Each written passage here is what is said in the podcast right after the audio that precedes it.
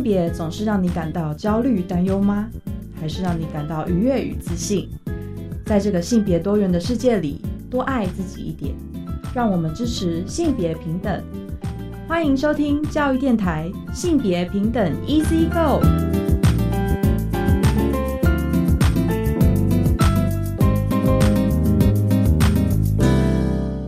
欢迎收听教育电台性别平等 Easy Go，我是玛丽。不知道大家这一拜过得好吗？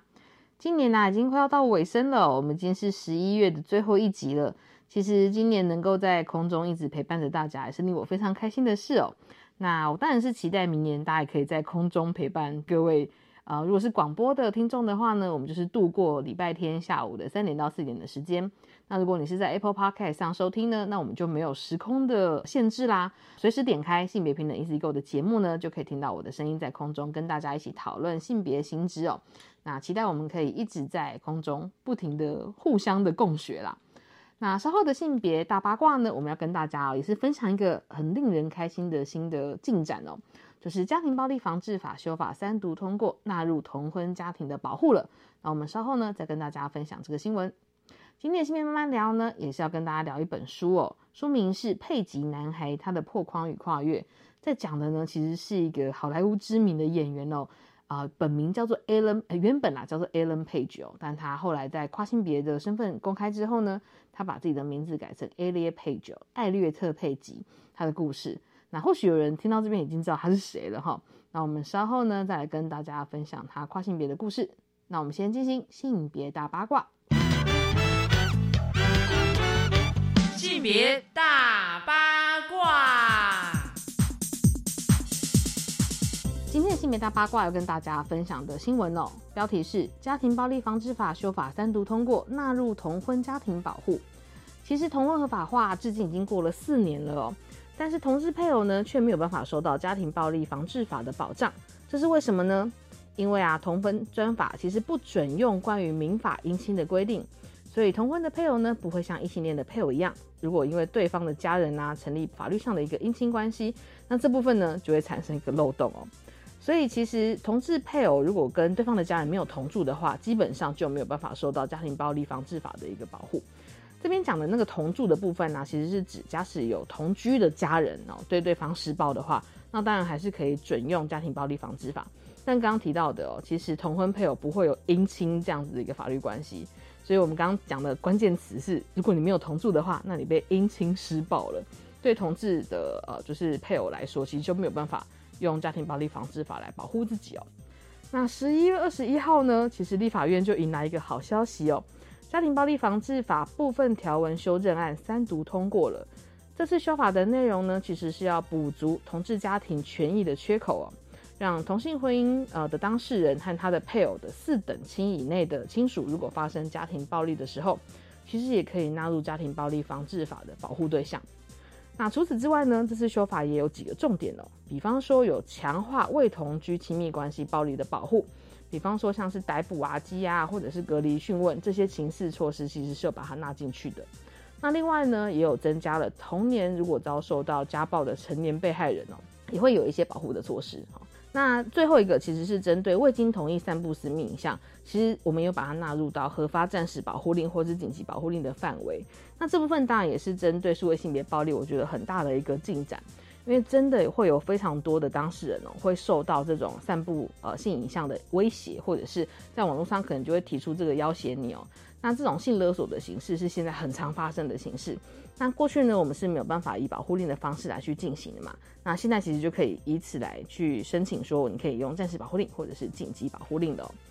那同志配偶呢，在家暴防治的一个保障呢，有差别对待啊，其实是还是要透过非常多的民间团体哦。去进行一些倡议还有推广，我们才能够进行一些有点像是这次修法的进程啦。所以像伴侣权益推动联盟还有全国律师联合会呢，在今年度就有举办了一个多元性别委员会哦。那世新大学性别研究所其实有一起共同讨论同婚四周年婚姻尚未平权哦，这样的座谈会上就有把这些呃同性婚姻还没有办法讨论完的法案哦，或者是这些修法亲密关系暴力保障的议程纳进去。所以这次的修法其实真的是蛮令人开心的哦。好，那我们这边呢，其实真的是 觉得，呃，修法它不会是一个一时半刻就完成的事啦。其实，在同婚合法化之后，啊、有非常多的就是同志伴侣啊，也陆续的登记了结婚。好、但之前其实也有讨论过，比如说像是收养的法案，我们有进行的一些修正。那这一次呢，是在保护性的措施里面哦，有把这种同志亲密关系暴力啊、特别是在姻亲的这个范围纳进去。我觉得其实真的是一个很大的进程啦。那也希望我们可以更完善相关的法律措施哦，啊，让不管是异性恋或者是同性恋的当事人呢，他其实还是可以在呃发生任何不太好的情况之下，可以获得自己权益的保障啦。那以上呢就是今天的性别大八卦，稍后回来性别慢慢聊。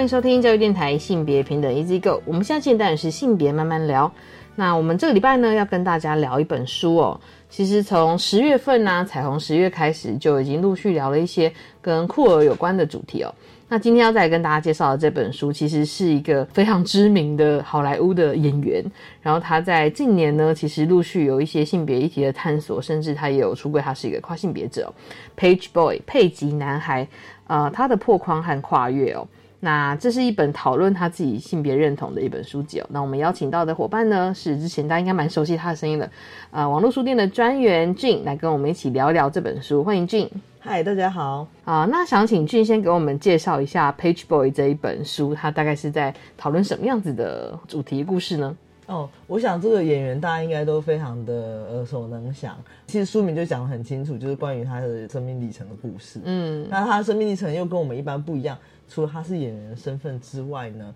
他又有很多则关于他性别上、性向上面的一个突破跟认识。嗯，没错。其实，在我看到这本书之前，因为我自己其实是这个演员的粉丝吗？可以这样子讲哈。他以前的名字叫 Alan Page，是，呃，艾伦佩吉哦。然后，但大家可能会最印象深刻的是他跟里奥纳多一起演的那个，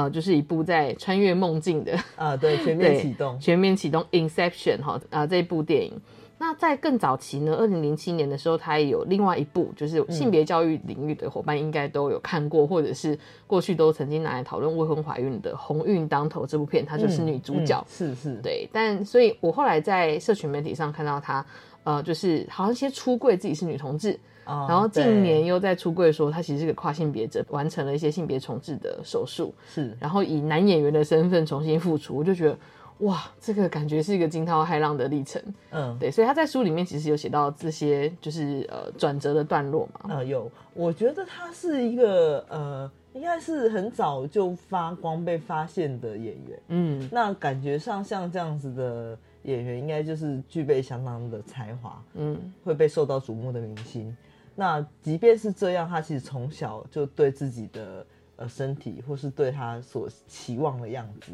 就有很深，就常常在这个当中去想要找到找寻到自我。嗯，是，他在很小的时候就有感觉到，就是他很喜欢跟他的，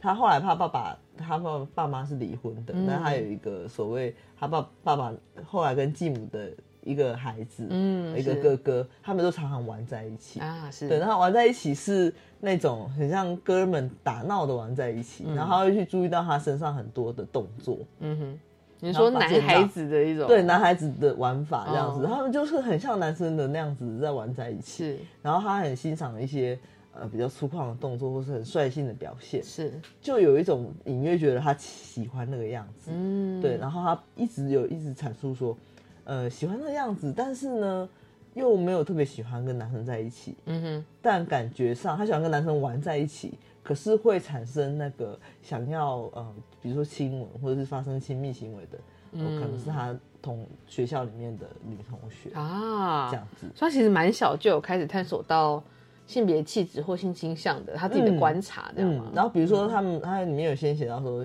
班学校有个校花，嗯，大家都在追求他的时候，嗯。他其实也是旁边暗暗的欣赏他的一个女生，但他就有跟那个校花好像是还不错的朋友吧，嗯哼。应该都是足球队之类的，然后他有有试图跟他说，哎、我觉得我可能是双性恋，哦，然后呢，那个女生只是立刻的就跟他说，你不是，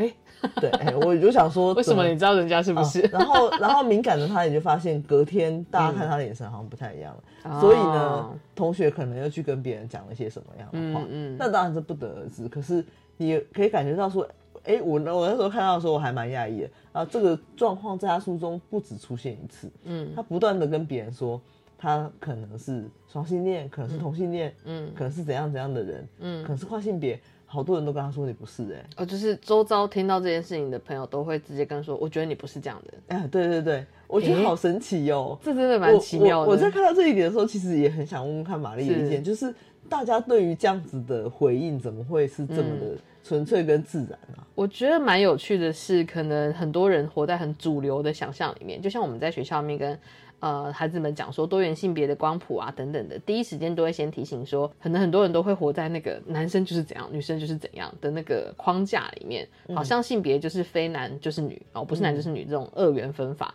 但其实一开始就要先把它想象成每个人可能都是在一个光谱上的不同的位置，第一时间先打破这件事情，我们往后才有可能会谈。但是我相信，其实像比如说像那个 Elliot Page，他碰到的很多的生命阶段各个跟他讲说你是或不是什么的人，可能大家都是第一时间活在自己的对男女的框架里面。啊，对对对，然后以这个框架去看别人，你也没有耐心去聆听这个朋友告诉你的事情，你只会跟他讲说、没有没有别的可能性，我们就是像主流想象的那个样子。我觉得这其实是很多多元性别特质的孩子一开始可能在尝试着去跟朋友分享的时候，可能也会碰到的一个有点像是啊挫折感。因为嗯，因为我觉得一直以为类似这样的问题只存在于比如说出柜焦虑或是什么样的状况，或是有些人想要，其实有点像是你是多元性别气质的孩子，你很难去跟别人分享你的一些心情感受，嗯，对，因为别人会去对你讲的话会有一些反应嘛，对对对那个反应可能不是就没有人要听你接下去讲的话，然后就就去断断言你是怎么样的人这样。是我倒是觉得他蛮勇敢，因为像你说的出柜焦虑也是一个很大的关键。对，但你刚刚说他在那个书里面其实一直有提到，他常常在不同时期试着跟别人说自己是什么样的状态。嗯，我我觉得好像不是只有试一次，是不只有试一次，因为嗯，我觉得那个应该已经大到他无法忽视，哦所以会想要跟亲近的朋友们讲这些事情。嗯，所以我觉得他对于他后来选择公开跨性别的身份这件事情，我觉得好像也蛮顺理成章的。嗯因为他就是要展现出来，对，他宁愿就是去碰撞，去被。呃，去被指责或者是怎么样，嗯他也不想要躲起来，活着活着去承受这些东西。是，对，那有点像是不得不嗯，的生存手段这样子。是。嗯，我我看的时候是蛮佩服他的。嗯说实在，我觉得跟一般我们会接触到的，或者听众朋友，如果说是比如说是老师，或者是你有认识多元性别特质的朋友，可能会想象，对啊，会不会呃出柜是这么大的焦虑，还是我就不要讲好了呢？对，但是对 Elliot Page 来讲，他的困境可能是他是一个公众人物，然后可能很多人都从小就看他，比如说对他十八岁开始演电影，是好多人都看他的电影，然后看了好多部，都会有一个我投射的他，或是我想象中的那个样子。嗯，然后他在每个时刻想要跟别人说的时候，我觉得这个也会是另外一个阻力。而且看起来他是在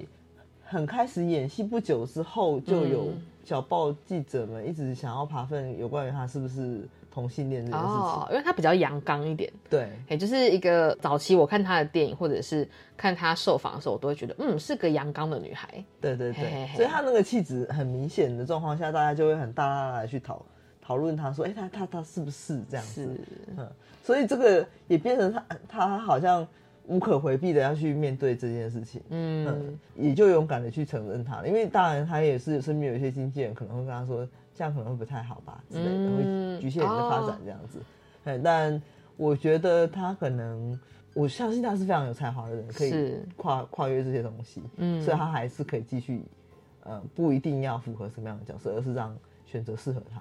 没错。出演的这样，嗯。他的角色其实很长时候都是一些比较有个性的，或者是其实议题蛮强烈的电影。像我们刚刚前面提到的，比方说刚说的《全面启动》已经是好莱坞大片了，但是他在早年拍摄的影像，像我们刚刚说的，比如说《鸿运当头》，它其实讲的是一个呃，就是青少女、高中生怀孕的故事。嗯，嗯然后再早一点，我其实看了他第一部的电影，应该不是他演的第一部戏啊，可是是我看到的第一部电影是叫做《水果硬糖》。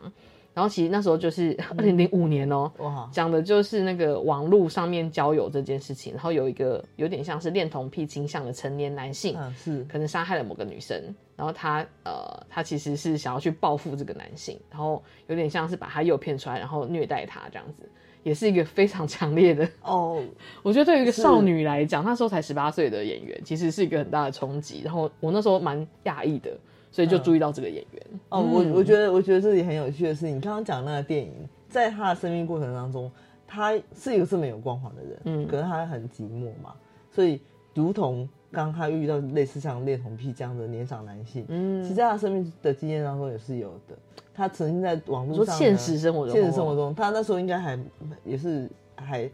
大概是前几部戏的时候，是是是，然后他就是在网络上呃认识了男一位男性，然后那个嗯。男生后来就变成一个跟踪狂，嗯哼，对，就是他的现实生活中的着迷跟踪狂的粉丝，对嗯。对对对。但是他因为他跟他通通信很长一段时间，然后后来就被被跟踪上，然后年纪大他很多，嗯，然后这件事情是他那时候就是申请保护令，哦，并且有跟他的呃他爸爸讲这件事情，嗯。然后他爸爸那时候听到这件事情非常生气，生气的原因是责备他去网络交友，对，然后他、嗯。他只说了一句，他说我要找，哎、他应该是类似说我要教训你，类似这样，我要上嗯我要去找你，我要去教训你。他爸爸说我要教训你这个小子，然后他听到的时候，他当时觉得太可怕了。我在这么需要资源的时候得到的是这样子一句，要是要被惩罚，嗯，而不是有人要保护安慰他你对，嗯，然后那个东西甚至比那位陌生男性的的的骚扰更让他觉得痛苦。嗯，哦我觉得这个刚好就是嗯你刚刚讲的那个剧情，我觉得哎，他在他生生命中是啊活生生的发发生类似的事情呢。是，而且刚刚其实俊提到的这个，我觉得有点像是很多受害人，他真的感受到，就是除了被加害人伤害之外，更大的伤害或许是来自于他讲出这件事情的时候，身旁重要的人给他的回应，却是让他更心寒的。嗯，其实我看到这里的时候，我觉得好像很这个是很重要的一个点，就是嗯旁边的人有没有给予适度的关怀。对，你你你也会想说，天啊，他这样子一个明星，他也会遇到这样的事情，嗯，他也是会有不理解他跟要侵犯他，以及无法真心用他想要的方式爱他的大人。嗯，对啊，那他在那个状况下会有多么的沮丧？是那他之所以那么孤单的去想要找别人聊天，因为他那时候其实也没有什么管道认识朋友啊。然后因为如果很年轻，他其实是青少女时期就开始从事电影的行业了，对，而且可能在片场就是青少年也不多吧。而且你知道那跟踪狂多可怕吗？嗯那时候警察是找他走跑到他家去限制他的行为，他很冷静，他只有说：“那我在法庭上可以看到他吗天哪，好恐怖！就是类似这种实际上会发生在你身边的事情。然后哇他重点是，居然哦，过不久后那个男的真的还有跟踪狂，然后后来是被警察，就是他现行犯逮捕，嗯然后他才真的就是有有被被法律审判。哇，我觉得这可能不只是不只是一个公众人物或者是女演员，因为你刚刚说可能她是她自己上网认识的对象，但是延伸出了一个，其实我们现在在十万里上也会看到那种网络跟踪，或者是延伸成实体跟踪。对，我觉得这个的确是，不管是公众人物或者是一般的女生，或者是一般的男生，可能可能你在交友的时刻都有可能会真的不小心碰到奇怪的人。嗯，对是对，但是从他一个好莱坞明星的口中讲出来，会让我觉得哇，没想到，很有趣，因为你刚刚在讲的是电影里面嘛，对电影里面发生这么惊奇的事情，但是在他现实人生当中，的确也遇到类似的。是，所以我觉得，我那时候没想到说，我以为看了性别议题以外，还会嗯看到什么网络跟骚这种类似的。对啊，我原本也想象这部这本书里面讲的应该是他呃怎么样认知自己性别的历程啊，然后完成跨性别这件事情的一些生命经验和感受。结果讲得更深入诶、就是他作为一个他曾经很短很长段时间是以女性的身份生活，然后这个身份也让他承受了很多女性集体都会承受到的这种恐怖的，就是嗯被警示的这种人身安全的议题。是对他，假使自己身份或者是性别认同在探索的过程当中，这件事情对他来说应该会是很大的影响。嗯，因为我觉得他他的处境让我觉得他生活在一个极度不安全的环境。嗯其实这个不安全，也许就是现在所谓很多女性的处境。嗯，我觉得俊说的其实真的很关键，就是有非常多的身为生理女性的共同生命经验，真的就是会有像是比方说可能会担心自己走在岸上的时候后面有个人跟着。哦，或者是你在网络上交友认识别人的时候，可能有人会开始过度的表达好感，就让你觉得有点紧绷。对，那其实不管是生理女性，还是其实像 Elliot Page，她一直在探索她自己性别的状态，她都还是有承受到类似的呃一些，我觉得是原生性别带来的压力吧。嗯，那我们在下个段落呢，也再请俊聊一聊。其实算前面讲了一些，就是呃，像我们提到的这一些生命经验或者他探索的内容哦，但他后面还有 在他性别探索的过程中，其实挑战还不止这些哦。那我们稍后回来。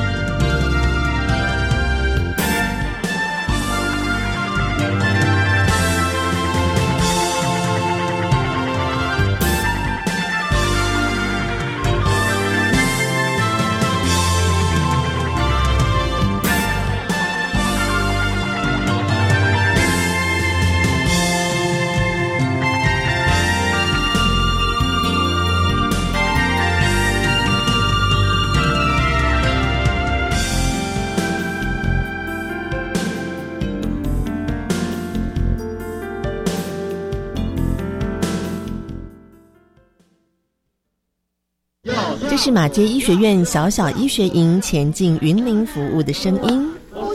这是东吴大学国际职工走入山地部落服务的声音，这是台湾大学山地服务团带回台东海端乡山里的声音。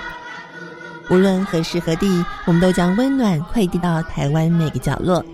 温馨快递节目每周日晚上七点到八点，一起温暖你的心。原来兰屿的美食这么多，不过我们台东关山的美食也不少。我觉得跟兰屿的小学生一起上线上课太有趣了，而且大家还用 AI 做海报，哎，都很优秀啦。真希望每堂课都可以这么好玩，一定没问题的，因为有种子教师和课程，AI 教育一定会更精彩。欢迎来到 Facebook 粉丝专业搜寻哦。以上广告由教育部提供。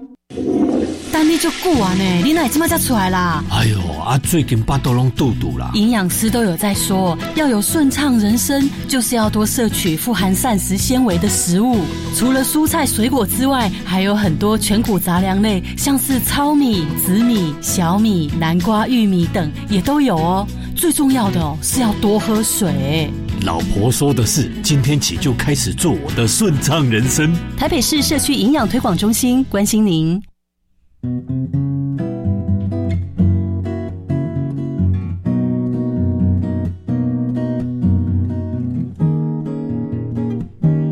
是苏命苏米恩，你现在收听的是教育电台。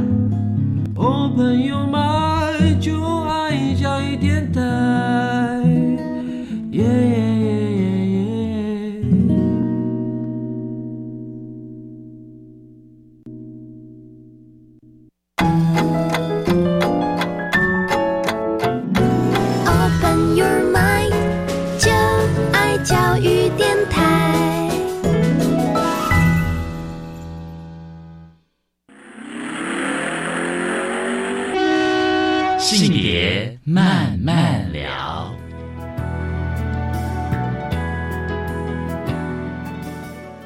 迎回到性别慢慢聊。那我们在上个段落呢，邀请呃网络书店的专员俊一起来跟我们聊这本书哦，《佩吉男孩》哦，在讲的是 Ellen Page 哦，然后艾伦佩吉，他现在已经改名为艾略特佩吉了。那出柜为一个跨性别者，其实是二零二零年的事哦。但他早在二零一四年的时候，他就有一个公开出柜，嗯是在一个人权战线哦，是呃有点像是人权活动的一个就是行动上面有出柜，说她其实是一个女同志。哦，然后在当时候我其实呃我自己没有很惊讶，因为身为她的影迷，我那时候就有感觉到说。哇，不意外，对对对，真的不意外。就是是她是一个比较阳刚的女生嘛，虽然她很娇小，但是其实看蛮多戏都可以感受到，她其实应该是一个呃，就算是同志也不意外的这个状况。那但我觉得不一定是性呃性性别气质就会对应到性倾向，对，但是他一直感让我有一种感觉是他的那个，比如说他的性倾向可能是比较多元的，这个我完全是觉得替他开心，他终于勇敢讲出来哦。但是在书里面好像也有提到，他出柜这件事情，呃，或者他就是告诉别人他是同志，好像不如我们想的，就是哇，就是出柜很有能量，或者是大家都很接纳，是吗？嗯，我觉得他一开始在书里面提到的是，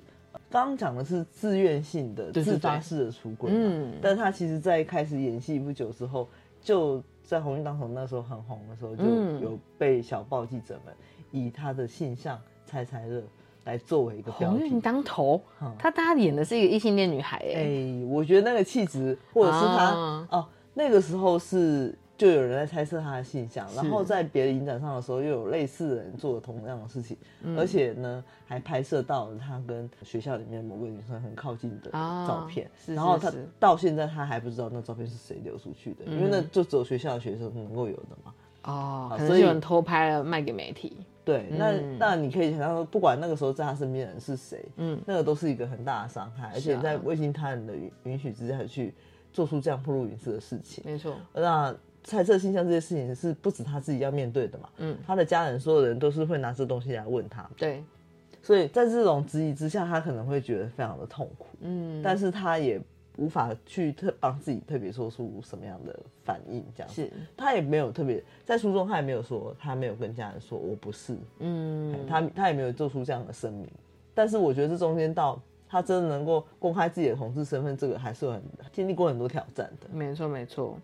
呃，我之前在看一些讨论，比如说有一些报道啊，在讲说他是一个呃出柜为女同志的那一年，他前一部作品刚好演的是《X 战警》，嗯然后他演演的是里面一个会穿透墙壁的一个娇小的女生的角色，叫幻影猫。哦然后也有人讲说，其实他有分享过，因为他演的那个 X 战警啊，他整个世界观就是在讲有一群不一样的人，因为变种基因的关系被其他的人排斥，所以他们其实是集结在一起，然后还以此就是成为一个学院，有点像超级英雄的学院这样子。嗯，是对，然后好像出演这部戏，其实也让他感受到，就是他不应该在有点像是《X 战警》里面所有变种人的那种感觉。我们必须隐藏这个秘密，活在人群中吗？还是我可以就是其实变站出来其实变种人的概念就很像是不被看见的族群，对啊这样的意象。嗯，没错。提到这个，我觉得很有趣的是，电影里面这些角色交织着他的一些成长过程中，我们会觉得演员其实某个层面是去扮演别人的人生，或是解说别人的人生故事。是，可是他们好像可以从这当中去看到一些不同的样貌，然后给自己一些能量或者是新的体验。嗯。当然，这当中也会有一些东西可能会影响他的心理状态。是，所以他其实，在演戏的这些过程当中，很多东西是给自己力量，有时候也是给自己很大折磨的。啊比如说他刚刚演的那个，刚刚你说变种的那种可能可以加深他认知，呃，因为他对自己是非常有酷的认同的，是，所以他可以很理解到酷的那种，只是想展现自己嗯最真实的样貌这件事情。嗯呃那我觉得如果符合到这个角色可以发生的，他就会展现的非常好。嗯哼但当然他也有演过一些角色是遭受到一些性暴力或者是啊是呃边缘处境的状况，他也是是在这个过程当中，他也会呃因为自己身上曾经遭受过很多不公平的事情，嗯或者是很多暴力的事情，嗯也会让他在这个情境之下也会很容易陷入悲伤的情绪。是，嗯，让我觉得其实真实人生跟戏剧之间的那个一线之隔，嗯对啊。然后这个演员用他的生命故事写出了这个很不同的东西，所以我觉得他后面的去在人选学协会里面去为自己发声，嗯，这件事情显然是有其必要性的。没错，因为他其实像刚刚俊有提到，他演过很多戏剧的角色啊，其实也是因为作为他的影迷，我其实都陆续有看过一些，然后包含 像他早年呐、他在演那个《红运当头》之前，其实有演过一部，我觉得是非常非常强烈的在讲一个儿童性剥削的事件，对，是是对然后是发生在一九六零年代的美国，嗯然后那部电影的名称叫做《美国式犯罪》。对，其实就是在讲有一个女孩，然后她去，她妈妈把她托付给一个朋友，对，结果没想到这个阿姨呢，就是精神状况很不稳定，所以还一直指控他说他跟他的妹妹一直犯错啊，要惩罚他。对，然后就让自己家里面的孩子去虐待这个女生，然后最后把她虐死了。真的很可怕。对，然后因为书里面其实有提到一部分是 Ellen Page 在演这个角色的时候，我觉得他精神、他的心理状态跟他自己对自己的那个就是呃人生的探索这件事情，好像有交织在这个角色里面，嗯所以好像陷入一个低潮。对他那个时候陷入嗯低潮以外，呃，无法从这个角色走出来，然后呢，也同时去感受到那个那个角色的痛苦跟绝望，所以他那时候好像有有一点厌食症啊，是对。然后后来真的是瘦的不成人样，他妈妈实在看不下去，就开始嗯陪他继续去其他演戏的路程中有照顾他这样子。啊，哇，他作为一个青少年，在参与这些戏剧演出的时候是独身一人的。虽然大家想说青少年不是十几岁、二十岁快要成年，但是片场工作的压力其实是很大的。哦，对，而且我啊觉得你刚才讲到那个儿童，嗯儿童性剥削，对他其实是因为呃中间他的继父跟他的他有跟他继父跟他妈妈说就不要来片场，嗯就他可以自己处理那些事情。那其实是因为虽然相对上拥有自由，可是其实相对上他也少了很多的保护。啊那在在书中其实也有提到那种环境，其实很多人会利用权势，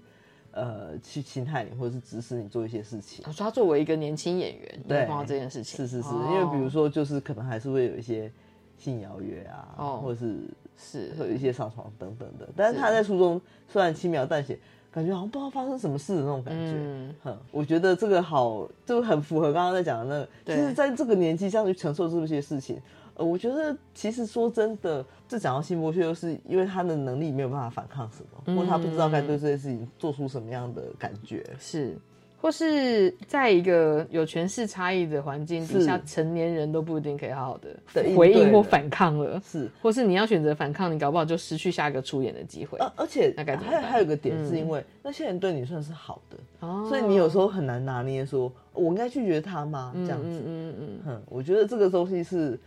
的确，现在大家会在讲说很多身体界限啊，或者是是。说对别人的好意这件事情，是。怎么样去拉出一个身体的一个距离，没错。有点难哎、的确，而且还再加上那个 Ellen Page，当时候是 Ellen Page 的他，其实一直在探索自己的性别认同的状态。没错没错。他又，碰到了这么多跟对于一个年年轻的少女有很多的欲望的展现或者是邀约。我觉得这个他在书中里面其实也好多段落是在写到这种冲突感，跟他其实不太，就是我觉得有点解离的吧。嗯，我我我在看的时候想说，你怎么能够解想讲的这么平静？嗯，其实可能是要用解离的方式去面对这些处境。对，然后后面呃书中也有提到，比如说他就是一直无法感觉到跟男男生嗯做爱的时候的那种快感，哦他一直想说大家都是假装的吗？嗯这样子，呵好像还有去做身体检查，是不是我身体有什么问题？结果医生说你完全没有问题，对，身体机能很健康，但是 可能是其他的问题。然后他就想说，我是不是做的不够多，所以还没有感受？哦是，我觉得作为，因为其实他最后的出柜是他是一个跨性别者，所以当然很很可以想象，在一路以来，他其实都在一直持续的想要搞清楚他到底是什么状态。嗯，对，所以可能中间就会出现很多像刚刚俊提到的，我书中里面有讲到一些他尝试着跟别人发生性行为，去探索自己对于欲望这件事情的感受，或者是他对自己的性别到底是什么样的状态。嗯，对，所以其实不管是他二零一四年的出柜，或者是出柜为一个女同志，他后来其实有跟一个女性结婚，然后啊对离婚之后呢，在二零二零年的时候，他就在他的呃 Instagram 啊社交软体上公开出柜，说他其实是个跨性别者，而且出柜的时候他就已经完成平胸手术了。对，所以那时候一展现，大家就哦，已经成为一个男性的外形了。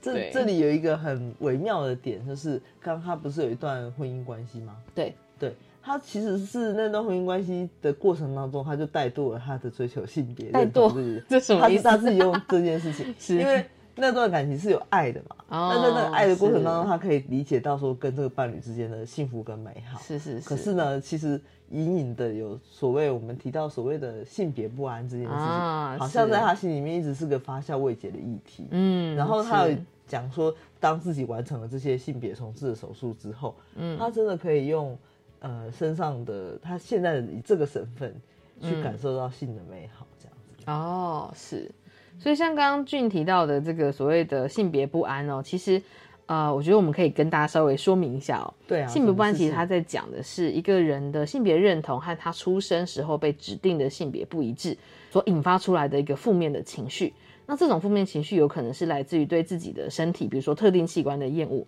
那也有可能是来自于对于社会性别角色的不适应。比方说，他会他自己其实认同并不是女性身份，对可是从小到大看到你就是一个女性嘛，就会用女性来称呼你、对待你，这也会让那个性别不安的当事人觉得很不舒服哦。哦但不是所有的跨性别者都会出现性别不安的状况，那有些可能是出现性别不安的状况，只会在某些时刻啦。对，那每个人回应的方式也不太一样。有些人可能是改变打扮，或者是呃转变一下性别角色，或者是比方说靠化妆啊转换一个呃穿着男装女装，或者是被称呼侍妾的名字就会回应了。但有些人是需要借助医疗手段，比方说荷尔蒙治疗或者是平胸手术，有些是需要进行性别重置手术的。对，所以这也是我们呃这一两年间，其实很多跨性别团体在讨论另外一个议题嘛，就是呃关于跨性别者想要换身份证件的话，现在规定是要有手术。呃，移除掉生殖器官，你才能够呃换身份证。嗯嗯对，但其实对于很多跨性别者，他就是在一个一直探索的状态。然后，呃，日常生活当中，大家假使看见他，其实是，比方说，我如果是生下来是女性，可是我想要以男性的打扮，然后作为一个男性被看待的话，我都已经转换好我的外形了，但是我没有做手术，我一拿到需要出示证件的时刻，还是会被觉得你好奇怪。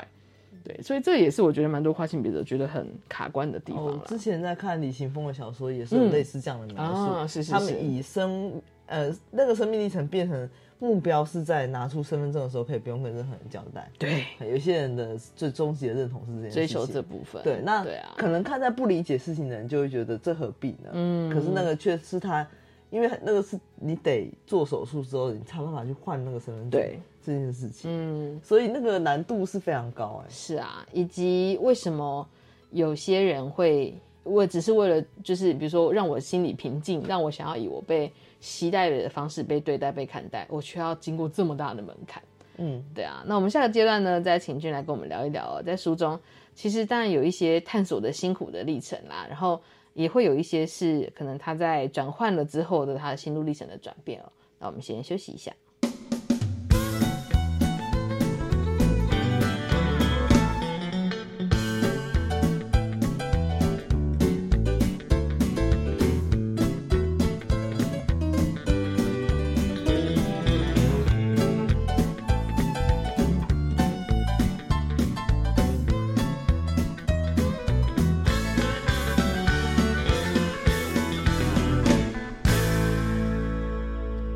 到性别慢慢聊。我们今天聊的是 Page Boy 哦，佩吉男孩，在讲的是演员 Alan Page 哦，现在叫做艾略特佩吉，他的跨性别的一个生命探索的历程哦。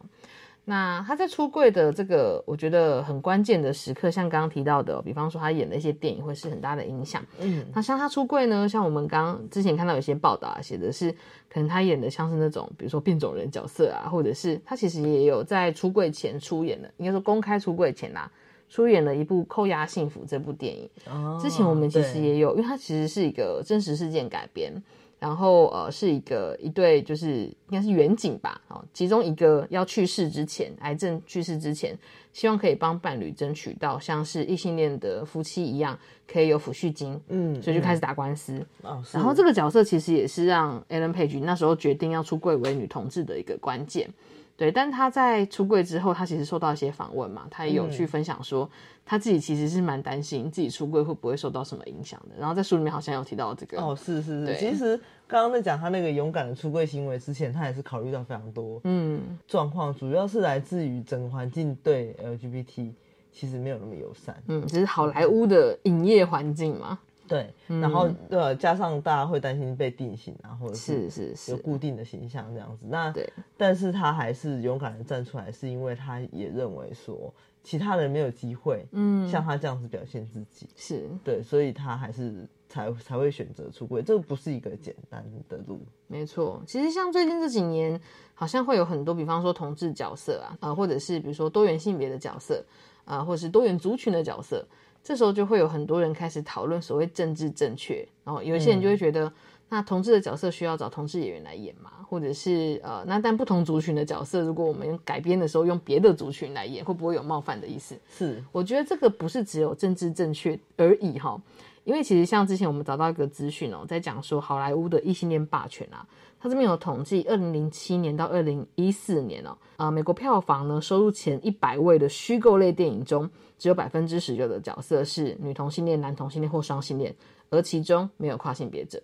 所以有点像是这个。呃，收入前一百的这些影片，但你说独立电影里面可或者是什么酷儿影展啊、女性影展的片，可能会有这些角色。可是商业电影里面其实很少会把这些多元性别角色放进去，那里面也没有跨性别者，是。所以当然可以想象一下，在这么异性恋的视角里面，那你要怎么样去让一个演员他可以呃公开身份之后，他还是可以，比如说我的戏路还是可以很多元，嗯，对。另外的角度讨论这件事情是，假使是一个异性恋演员啊，去演同志的电影，然后揣摩的很好，大家就会觉得哇，你的演技超好的，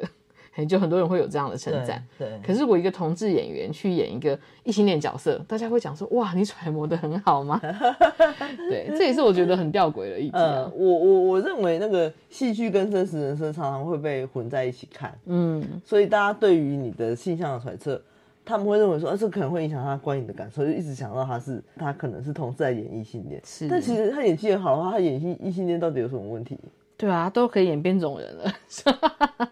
为什么要有揣测说啊，你出柜真的会影响到你的戏路？因为他演了那么多厉害的片子，他都是演异性恋者，在他出柜之前。但是他出柜之后是不是都只能演同志？对，他说他出柜之后来邀约的，就是有四部电影来邀约他，都是同志角色。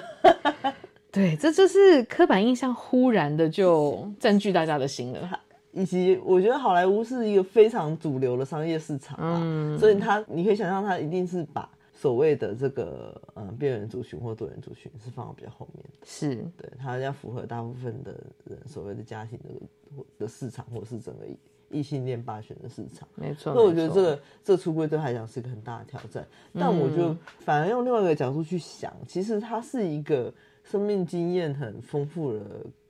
的的演员，他嗯其实可以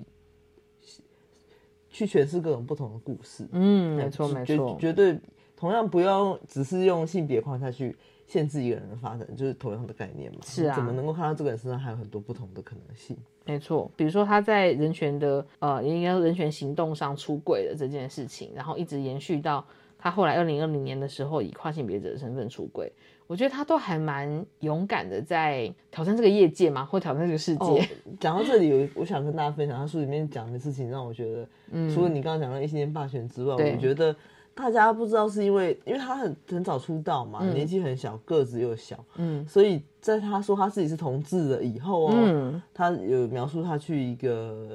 类似派对的嗯。现场。就还有那个人可能喝多了，有名的男星，嗯。还还一直跟他说：“你一定不是同志，你怎么可能是同志？” 又来了，哼可能可能就是那种身觉得自己身具魅力，啊。怎么可能会有人不爱上我？然后就对他言语不断的调侃，可能一直纠缠他。嗯。然后整个席间，其实大家都看到那个男性可能是做的比较，这个其实有点冒犯个人隐私啊。嗯对，然后以及是一个不不正当的一个示好行为这样子，嗯嗯嗯可是没有人对他伸出援手，或者是说，哎、好了，你不要闹了。这样子。没有哦，就是让这个看起来像是一个性骚扰的状况，对，持续的发生。嘿持续发生。然后直、嗯直到隔天那个人可能他会稍微醒了，他就说：“嗯哦，大家都说我应该来跟你道歉，你看是这种态度哦。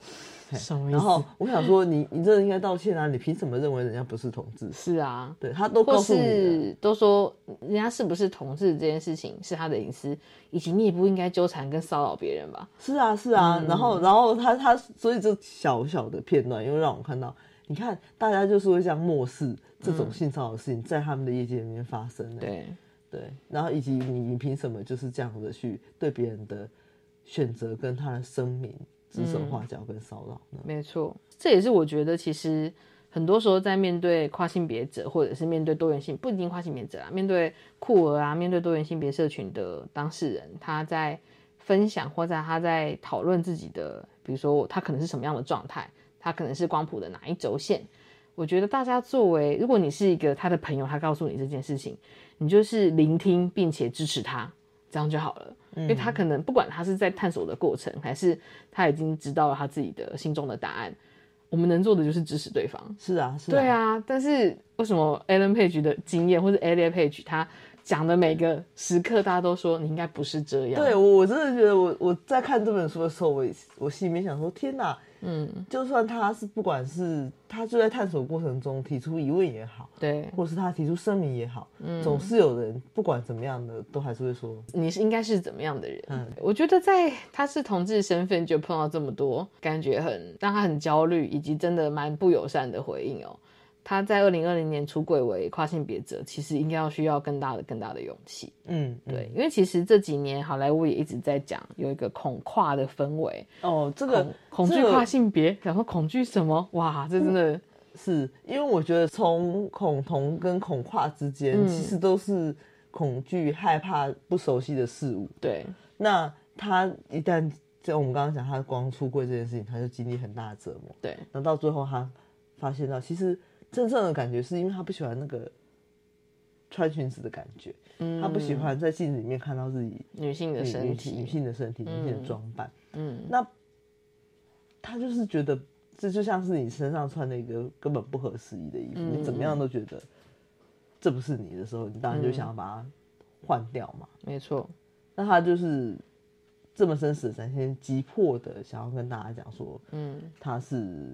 跨性别者，嗯但这个东西其实在当时是需要更面临到更大的挑战，因为其实大家对于跨性别是更没有那一种理解的。没错，其实这几年在讨论所谓恐跨这件事情啊，大家甚至都还会举那个《哈利波特》的作者 J.K. 罗琳，对对，他就之前有曾经发表过，就是对跨性别者会不会影响到生理女性，就跨性别女性会不会影响到生理女性的一些权益啊，或者是会不会造成一些危险之类的。就出现真的很刻板印象的发言，嗯，对，然后是连那个同剧的，就像那个艾玛华生也妙丽的那个，他都有出来表示说，他其实没有很赞同这样子的一个讲法，对对，所以你可以想象一下，这个业界虽然它对我们来说，我们也看到好多呈现出多元性别样态的影片，或者是有很不错有意义的电影。可是，在业界是不是真的对多元性别的这个议题是保持开放的态度，或者是接纳态度，其实是不尽然的。嗯嗯嗯，我觉得这个这个东西其实是呃戏戏剧的面向，其实有时候会呃跟真实面向反反映出来，并不不尽然相同。没错没错。对，然后他呃。在面对这个跨性别的时候呢，也是一一样有很多人，然后他他说他要做跨性别的时候，嗯，或是跟他的朋友们说我可能是跨性别的时候，也是一堆人跟他说你不可能这样，又来了，呃，一直到书本的最后面的时候，他有表达说他要跟一个朋友讲讲说，哎，我觉得我可能是跨，是。这次终于听到人说，嗯，我觉得你有可能是，然后在书中的描述是，他好像得到了一个他没有想过。一个很很正面的回答那种感觉，他当然没有表现的欣喜若狂，只是哎，有有人跟我有一样的感觉，觉得我可能是跨，是这样子。那这是一种什么样的情境？我其实好像你好像很难去证明，说我自己觉得我是什么样子，然后得到别人的认同是一件这么困难的事情。这样，嗯，我看到这里的时候，真的觉得他的心路历程其实。你摆脱掉这些框架跟这些你仅限小小的想象力，好，你就光看他身上做的这些突破，就觉得很很不容易。是哇，我觉得其实真的很难想象，你要做自己，但全世界感觉都在否定你的那个困境，跟你会觉得我处处卡住，而且这些人可能是我很信任的人，我才会跟你讲这件事情。对，所以哎，看着他就是很辛苦的度过这一切，就出现了理解他的朋友，嗯，其实蛮感人的。而且其实我觉得，呃，更有趣的是，他真的后来做了性别重置手术之后，得到他的新的新的皮囊，嗯，他得到了无比的快乐，哎啊，我觉得这个是好像是我们很难理解的事情，但是。其实他也就是这么的理所当然的，应该是说他，当他当然不会觉得说事情从此之后就变得非常幸福美满，是，但是他的那一刻快乐是那么的真实的存在，嗯，的时候，那就这就是这是可能就是想要的啊，对，嗯，我觉得其实这本书啊，《佩吉男孩》哦，他的破框与跨越，在讲的很多是他曾经以一个生理女性的身份，然后他在探索他自己的认同，他自己的。性别状态，然后他终于现在找到的是一个跟自己很和平可以相处的方式，而且其实我觉得蛮好的一点是他，比如说他长期参与的一个影集叫做《雨伞学院》，其实我也有看，然后他们其实就在里面安排一个很有趣的桥段，让他以男生的身份，就同一个角色原本是女生的角色，然后用一个很有趣的，是有点像平行时空的桥段，让他以男性的身份再次登场。是是是，对我就觉得这就是长期合作的伙伴接纳你，或者是。看见你的这个所在，我觉得很关键的一种嗯，展现方式。是啊是啊，对啊，就跟他的人生人生过程一样嘛。你可能在平行时空，你就是不同性别人啊。没错，每个人都有无限可能，越友善越包容，越有可能可以让你做真正的自己。哦，我觉得你讲的这个很好，就是一个友善环境，其实至少可以让你很放心的对展现自己。这样没错。跟大家推荐这一本《佩吉男孩》，他的破框与跨越哦。那在目前的网络书店跟实体书店热销中，所以大家可以去找来看看。我觉得非常值得一看。呃，不不论你是不是呃戏迷，或者是对他本身的生命故事感到好奇的人，我觉得都是非常精彩的一本书。没错。那今天很谢谢俊来跟我们一起讨论哦。其实我在呃，就是接下来的就是节目里面呢，我也在思考，因为。